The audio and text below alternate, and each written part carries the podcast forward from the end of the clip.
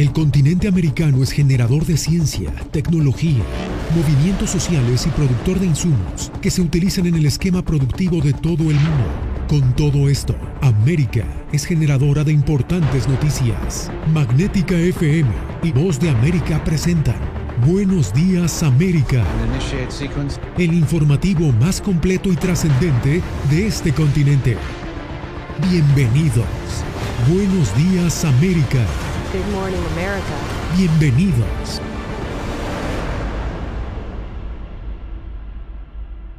Bienvenida a El Mundo al Día. Soy Yasmín López. El asesinato de otras dos periodistas sacude nuevamente a México. Ocurrió en el estado de Veracruz, justo cuatro días después del homicidio de un columnista en el norteño Sinaloa. Javier Javier Egar con el reporte desde la capital mexicana. Otro ataúd recibe el cuerpo de un comunicador en México. Dos homicidios en un día llenaron de luto al gremio periodístico que sigue exigiendo justicia. hacer un llamado al gobierno de Veracruz y al gobierno federal, ¿no?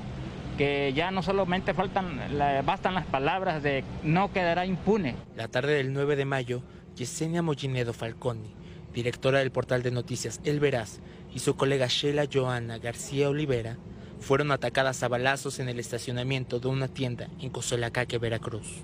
¿Qué es lo que está pasando? ¿Por qué tanto odio hacia con nosotras? Porque pareciera que fuera una consigna de que cada día desaparezca una mujer. La familia de Yesenia dice que la comunicadora había recibido múltiples amenazas de muerte. siempre se atrevió a decir la verdad y que con las constantes amenazas que le hacían por las publicaciones en contra de la policía estatal, de la policía civil y en contra de los delincuentes, la obligaban a bajar con las amenazas de vamos a partir la madre. El crimen lastimó profundamente a las familias y deja huérfanos a varios niños. Con todo mi corazón quiero justicia para mi hija. Y principalmente justicia porque te dejo a su hija ahí solita. Justicia ha sido la mayor exigencia. Ya son 11 los periodistas asesinados en lo que va de 2022. Mientras el gobierno promete nuevamente esclarecer los hechos, queda claro que México tiene el triste privilegio de figurar entre los países más peligrosos para el ejercicio del periodismo. Javier Egar, Voz de América, Ciudad de México. Y seguimos con información de México porque su presidente se convirtió en el primer líder regional que condiciona su participación en la próxima cumbre de las Américas. Andrés Manuel López Obrador busca persuadir a Estados Unidos para que invite a Cuba, Nicaragua y también a Venezuela. ¿Qué información se conoce hasta el momento? Jorge Agobián. Yasmín, hasta este momento la Casa Blanca no ha querido reaccionar a la posición del presidente mexicano de la, con la posibilidad de que podría no asistir a este evento regional en junio en Los Ángeles si no son invitados estos tres países. La portavoz de la Casa Blanca dijo hoy ante las preguntas de los reporteros aquí en la Casa Blanca que la lista de invitados todavía no se ha terminado, que ninguna invitación se ha enviado hasta este momento y que ninguna decisión tampoco se ha tomado sobre quiénes estarán en esa cumbre. Esto fue lo que dijo el presidente mexicano. Si no se invita a todos, va a ir una representación del gobierno de México, pero no iría yo. Con ese mensaje, el presidente mexicano escaló su presión a Estados Unidos para persuadir a la Casa Blanca de que Cuba, Venezuela y Nicaragua sean invitados a la cumbre de las Américas. ¿Sería un mensaje de protesta? Sí, porque no quiero que continúe la misma política en América. López Obrador es el primer líder regional que condiciona su asistencia a la cumbre de la que Estados Unidos será anfitrión en junio. Washington ya ha adelantado que los gobiernos de esos países serían excluidos del foro regional.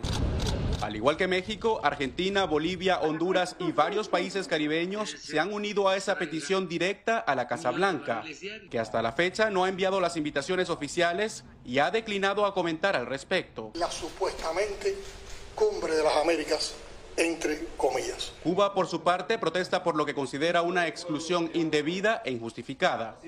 Pero las presiones regionales no son las únicas a las que está expuesta estos días la administración Biden. No deberíamos estar invitando a personas que no creen en los derechos humanos, que no creen en la democracia, que no creen en cuidar a sus propios ciudadanos y claramente el régimen cubano, el régimen de Maduro, el régimen de Ortega no deberían ser invitados. Un grupo de legisladores, entre ellos el senador republicano Rick Scott, ha formulado peticiones específicas a la Casa Blanca. Uh, para invitar Juan Guaidó, um, el presidente de Venezuela. Pero la representación diplomática del líder opositor que Estados Unidos reconoce como presidente interino de ese país no ha recibido ninguna invitación. La Casa Blanca también ha evitado emitir cualquier comentario sobre el asunto. Por otro lado, también durante su alocución matutina, este martes el presidente mexicano dijo o dio por sentado de que Venezuela y Estados Unidos habrían llegado a un acuerdo para que una petrolera pudiera eh, sacar petróleo, eh, mil barriles de petróleos diarios de ese país sudamericano. El mensaje del presidente mexicano fue desmentido por la Casa Blanca, según nos dijo un funcionario de la administración. No hay ningún nuevo acuerdo entre Venezuela y Estados Unidos. Era Jorge Agobián desde la Casa Blanca. Gracias. Y en más información, este martes compareció por primera vez el expresidente hondureño Juan Orlando Hernández ante un tribunal federal de Nueva York, el mismo donde fue condenado a cadena perpetua a su hermano menor Tony Hernández en marzo del 2021. Nos enlazamos con Ángela González, quien ha estado siguiendo este caso. Ángela, ¿qué sucedió en la audiencia de hoy?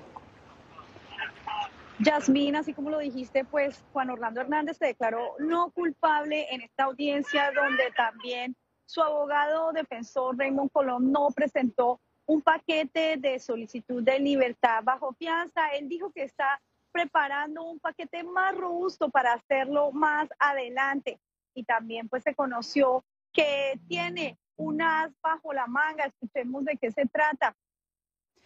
Ángela, precisamente, ¿qué ha dicho la defensa sobre su estrategia después de que el exmandatario se declarara no culpable? Me imagino que de eso se trata ese as bajo la manga.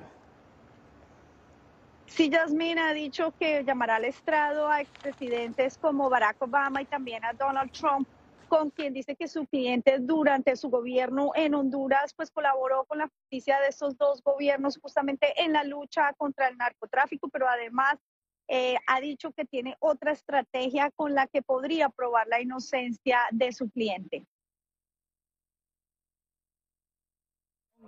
Inteligencia clasificada de la CIA, ¿qué más clasificada pueden ver?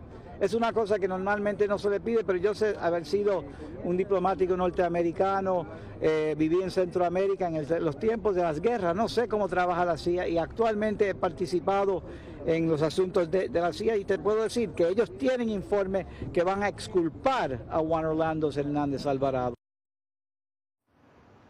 Y el abogado también confirmó que tanto la esposa de Juan Orlando Hernández como sus tres hijas recibieron la revocación de su visa norteamericana de Estados Unidos, por lo que no podrán venir a visitarlos. La próxima audiencia preliminar al juicio quedó pautada para el próximo 28 de septiembre y el 17 de enero es la fecha que fijó el juez para comenzar la selección de jurados y con esto comenzar de manera oficial el juicio en su contra. Ángela, pues seguiremos monitoreando el desarrollo de este caso. Muchas gracias por la información. Y pasamos a Ecuador, donde casi medio centenar de víctimas mortales dejó o fue el saldo de un nuevo motín en una cárcel de máxima seguridad. Esta nueva masacre se produce un mes después de otro hecho similar que dejó 20 personas muertas. Néstor Aguilera nos trae el reporte. Según reportan las autoridades, es el momento en el que se trasladó a una prisión de máxima seguridad en Guayaquil a los seis presuntos responsables de la más reciente matanza de reos, la segunda en proporciones de masacre en lo que va de este año en una cárcel ecuatoriana. En esta ocasión, los hechos se produjeron en el centro de privación de libertad de la ciudad de Santo Domingo, localizada a unos 100 kilómetros al suroeste de Quito. La mayoría de ellos, por no decir casi el 100%, a simple vista se puede observar fueron eh, privados de la vida con arma blanca, no con arma de fuego. Y la mayoría de cuerpos fueron expuestos y agredidos en los pabellones y en las celdas. Detrás de la crisis se encuentran organizaciones criminales que libran una guerra dentro de las cárceles del país. En poder de los reos se encontraron armas de fuego y explosivos. Se encontró cuatro armas de fuego tipo fusil, tres pistolas, un revólver, cuatro granadas, munición y alimentadoras. Con el motín se produjo la fuga de 220 presos. En las últimas horas, la policía reportó que fueron recapturados 150 en zonas cercanas. Una de las causas recurrentes es el alto grado de hacinamiento. Este centro tiene aproximadamente 1.700 privados de libertad, de un aproximado de 1.100, que es su capacidad. El detonante de este hecho, según la versión oficial, habría sido el traslado de un peligroso reo que estuvo involucrado en el motín que se produjo hace un mes en la ciudad de Cuenca. Allí perdieron la vida 20 personas. Néstor Aguilera, Voz de América, Quito.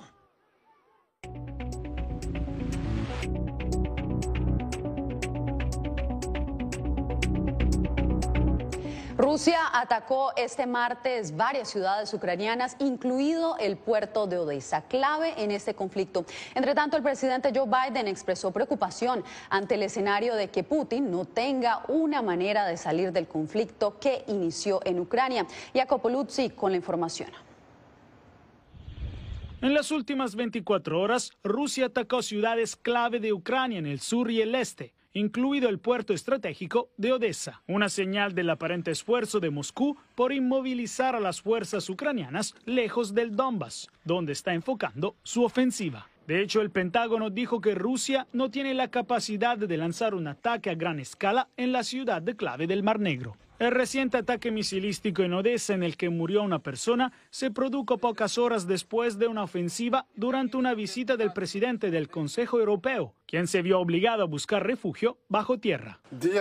Queridos amigos ucranianos, vine a Odessa en el Día de Europa con un mensaje simple. Ustedes no están solos. Estamos con ustedes. No os vamos a defraudar. Entre tanto, el Congreso estadounidense está listo para comenzar a debatir un paquete de ayuda de casi 40 mil millones de dólares para Ucrania este martes. El mandatario instó a los legisladores a aprobar la ayuda y expresó preocupación de que el gran calculador Vladimir Putin no tenga ahora una salida de la guerra. También movilizamos al mundo. Desearía no haber tenido que hacerlo para mantener a Putin en su lugar. Estoy seguro de que Putin creía que podía doblegar a la OTAN. Estoy seguro de que creía que podía doblegar a la Unión Europea que no podíamos mantenerla unida, pero lo estamos haciendo. Este martes en el Senado, Avery Lanes, directora de Inteligencia Nacional, dijo que los próximos uno o dos meses de combates en Ucrania serán determinantes. Pero dijo que incluso si Rusia logra tomar el Donbass, no terminaría la guerra y que el presidente Vladimir Putin se está preparando para un conflicto prolongado en Ucrania.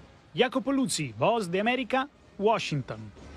Quédese porque al volver el plan del presidente Biden para combatir la inflación más alta de los últimos 40 años que experimenta Estados Unidos.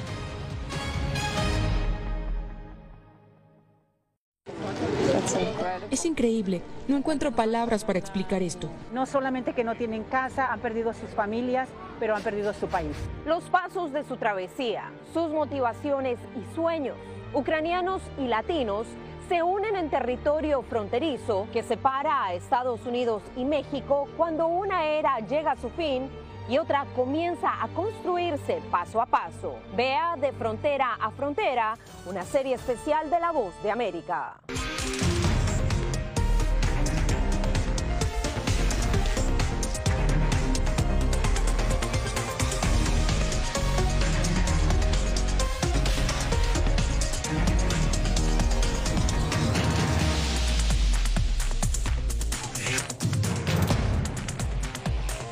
Venezuela 360, cada semana por La Voz de América. ¿Qué tal desde Washington comienzan las noticias en el mundo al día? Día a día, desde la capital de Estados Unidos y donde se producen las noticias que más te impactan. El objetivo es llegar al otro lado de la frontera para pedir asilo. La Voz de América te conecta con el mundo al día, los hechos más allá de la noticia, para que tomes decisiones bien informadas en el lenguaje que quieres, donde quieras y como prefieras. Conéctate con El Mundo al Día. La Voz de América te invita a ser parte de nuestra familia a través de las redes sociales. Encuentra en tu muro las últimas noticias de tu país en su conexión con Estados Unidos, la región y el mundo. Historias que empoderan las voces latinoamericanas de política, economía, salud, actualidad, balanceadas y precisas. Únete a un equipo de origen hispanoamericano que trabaja para conectarte con los tuyos. Síguenos en Facebook y conviértete en protagonista de una historia que tú mismo ayudarás a construir.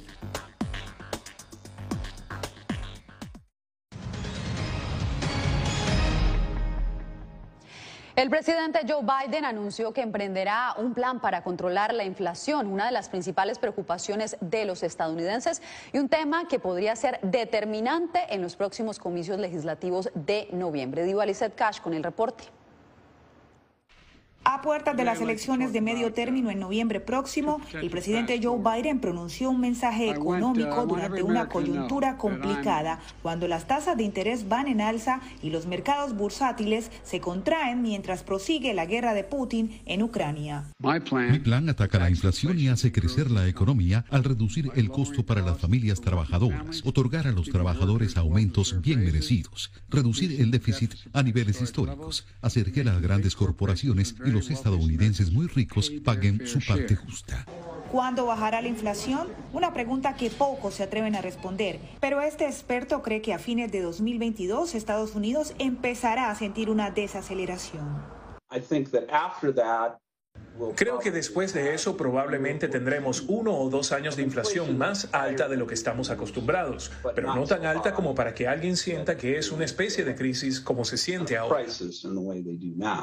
La situación económica en Estados Unidos impacta a América Latina a través de un dólar más fuerte, un encarecimiento de los créditos y una fuga de capitales. Hacer una política monetaria apropiada en este incierto requiere un reconocimiento de que la economía a menudo evoluciona de manera inesperada. La inflación obviamente sorprendió al alza durante el año y podrían esperarse más sorpresas. El presidente estadounidense Joe Biden aseguró que la inflación es su principal prioridad nacional en momentos en que el alza de precios pesa en los presupuestos familiares, pero también en su popularidad. Digo Lizette Cash, Voz de América, Washington. Muchos especulaban, hoy lo confirmó Elon Musk al Financial Times. El magnate aseguró hoy que de convertirse en el dueño de Twitter revertiría el veto que pesa sobre la cuenta de Donald Trump. Aseguró que la decisión de la plataforma de censurar a Trump fue moralmente mala. Y en Colombia, seis días completa el paro armado que emprendió el clan del Golfo a raíz de la extradición a Estados Unidos de alias Otoniel, quien sería el principal líder de esa organización criminal. Jair Díaz nos reporta que la violencia ha dejado ocho muertos y más de 180 vehículos incinerados. Dios mío, santísimo.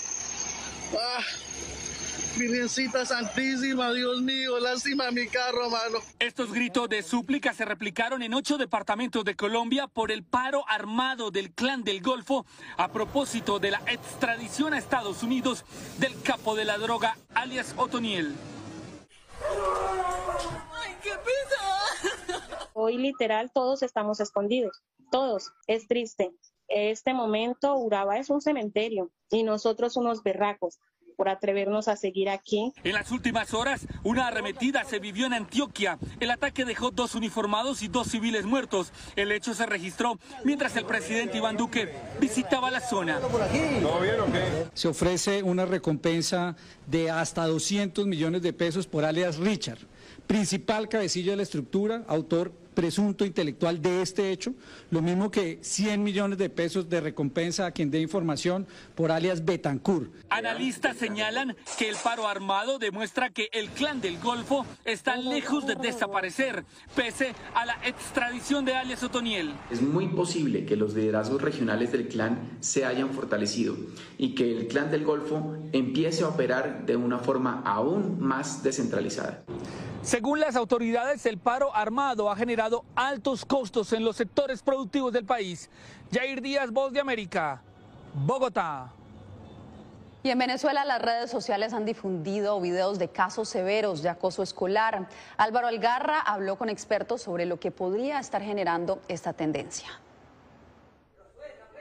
Los casos de acoso escolar en Venezuela que han llevado a las imputaciones de menores de edad por lesiones personales han colmado las redes sociales en días recientes. Desde la ONG SECODAP, dedicada a la promoción y defensa de los derechos del niño, alertan sobre el incremento de la violencia en las instituciones educativas y solicitan a los organismos competentes velar por las víctimas la violencia es, denunciable siempre y cuando nosotros identificamos que no hay medidas efectivas para el abordaje de la violencia, pues tenemos que hacer todos los esfuerzos que estén en nuestras manos para garantizar los derechos. Y yo creo que también en ese sentido hay que trabajar en una visión no punitivista. ¿no? Para la investigadora de la Red por los Derechos de los Niños, Niñas y Adolescentes de Venezuela, Redna J. Margil, cuando se habla de acoso escolar, la mirada siempre va dirigida hacia la víctima, aunque sea un problema que involucra a más personas. Es importante recordar, no como una forma de justificación, pero sí estar atentos que los victimarios suelen eh, haber sido víctimas antes o estar inmersos en situaciones de violencia como víctimas. Esto es importante tenerlo presente para atenderlo, para prevenir, para, para poder orientar. El fiscal general del país, Tarek Williams, publicó videos de adolescentes relacionados a tres casos de maltrato escolar al anunciar la apertura de investigaciones. Álvaro Algarra, Voz de América, Caracas. Más adelante, investigación por tráfico de vehículos salpica a la policía en Bolivia.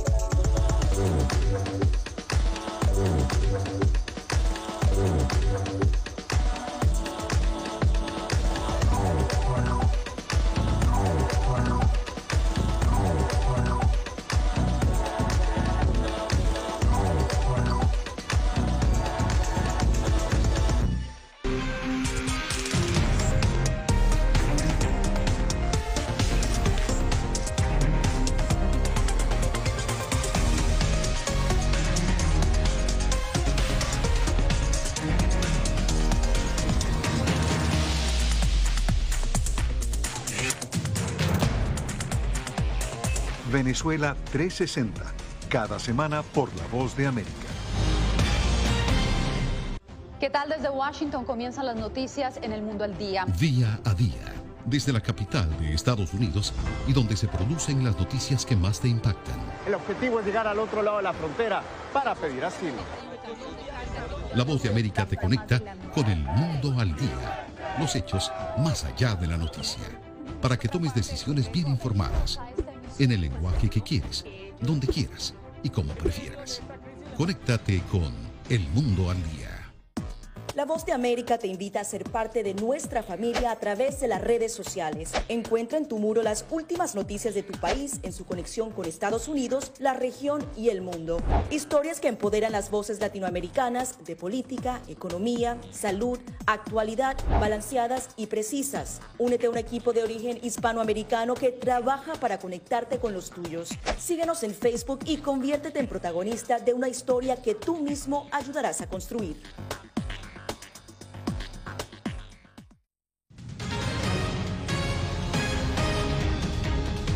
La policía de Bolivia está en el ojo de la tormenta luego de que una investigación encubierta de un medio chileno develara la presunta complicidad de funcionarios en el tráfico de vehículos robados. Fabiola Chambi tiene los pormenores. Acá nos encontramos en la ciudad de Yapacaní, donde mantienen cientos de vehículos robados, camionetas. Esta Toyota Hilux fue robada. Todos estos vehículos son robados. Llegan hasta donde termina la plaza. Él es Hugo Bustos, jefe del grupo Búsqueda de Vehículos Robados, una ONG chilena que se encarga de la recuperación de estos bienes en países como Bolivia, México, Argentina y Brasil. Esta camioneta que tú estás acá ofreciendo es robada, es chilena y es robada, tienen cargo por robo. Ahora va a llegar el coronel ahorita. El reportaje en misión encubierta del medio televisivo Mega Noticias develó la presunta complicidad de funcionarios bolivianos en esta actividad ilícita, provocando la destitución de dos jefes policiales y otro coronel fue enviado a prisión. Nuestro gobierno no va a permitir que malos funcionarios estén involucrados en hechos ilícitos. En entrevista con La Voz de América, el chileno Hugo Bustos aseguró que en Bolivia también hay buenos policías con los que ha coordinado su trabajo. Hemos tenido 100% de cooperación durante cinco años con funcionarios policiales de, alto rango. Obviamente ellos nos, ayudan bajo el anonimato, ya que no están de acuerdo a lo que están haciendo otros oficiales o otro personal subalterno. Según datos de esta ONG, entre 2021 y 2022 se registraron unos 500 vehículos robados y se encuentran en distintos puntos de Bolivia. Fabiola Chambi, Voz de América, Bolivia. En breve, después de 70 años, regresa a las pantallas la exitosa serie I Love You Lucy y esta vez en español.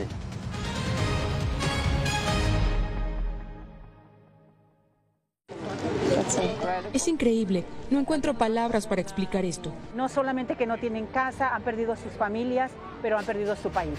Los pasos de su travesía, sus motivaciones y sueños, ucranianos y latinos, se unen en territorio fronterizo que separa a Estados Unidos y México cuando una era llega a su fin y otra comienza a construirse paso a paso. Vea de frontera a frontera una serie especial de La Voz de América.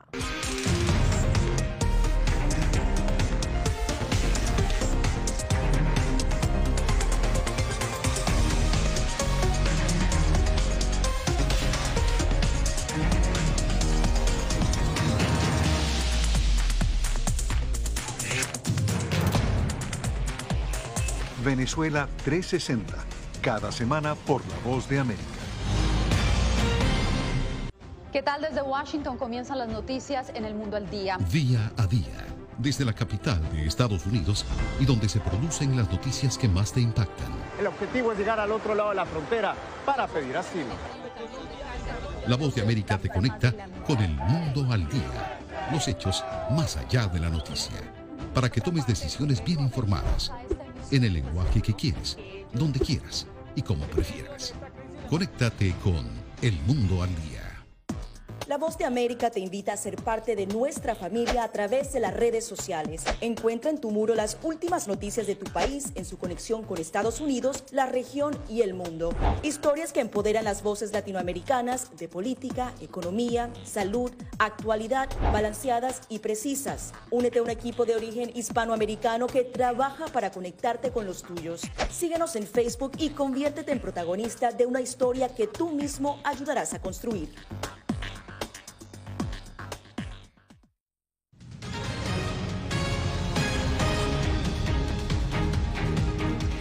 En unos días se estrenará Todo por Lucy, inspirada en la icónica serie I Love You Lucy. 70 años después, los personajes han cambiado y ahora, según cuentan sus protagonistas, es mucho más inclusivo. Anthony Welch habló con algunos de ellos.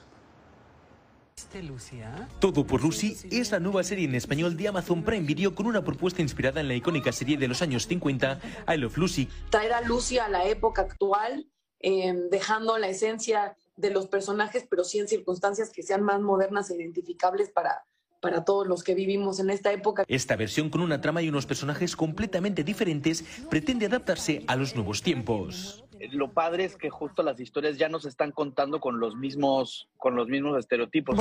La protagonista Lucy ya no es una ama de casa, sino una ingeniosa emprendedora hispana. También hay una gran variedad en los personajes, incluyendo una pareja homosexual como protagonista de la trama.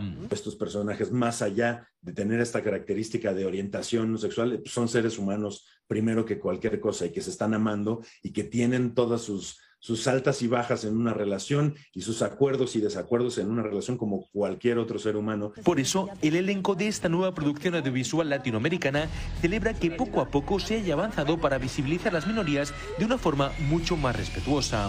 Presentar la realidad de una manera natural, esperando que, efectivamente eh, la, la, vida sea representada de manera más fidedigna ¿no? en la pantalla. El próximo 20 de mayo estará disponible en Estados Unidos y América Latina. Anthony Belchi, de América, Miami. ¿Qué les dije Marilyn, el retrato de Marilyn Monroe, elaborado por Andy Warhol, se convirtió este lunes en la obra de arte más cara de un artista estadounidense jamás vendida en una subasta y la más costosa del siglo XX. 195 millones de dólares pagó el mejor postor en la casa de subastas Christie's en Nueva York. Esta pintura que creó Warhol ha sido exhibida en museos de todo el mundo y el dinero de la venta irá a una fundación que ofrece atención médica para niños. Con esta historia llegamos al final de esta emisión. Gracias por su sintonía. Gracias por tu atención. Al momento estás enterado de lo más relevante en materia informativa en el continente americano y su relación con el resto del mundo. Esto fue Buenos Días América una producción de Voz de América, presentado por Magnética FM.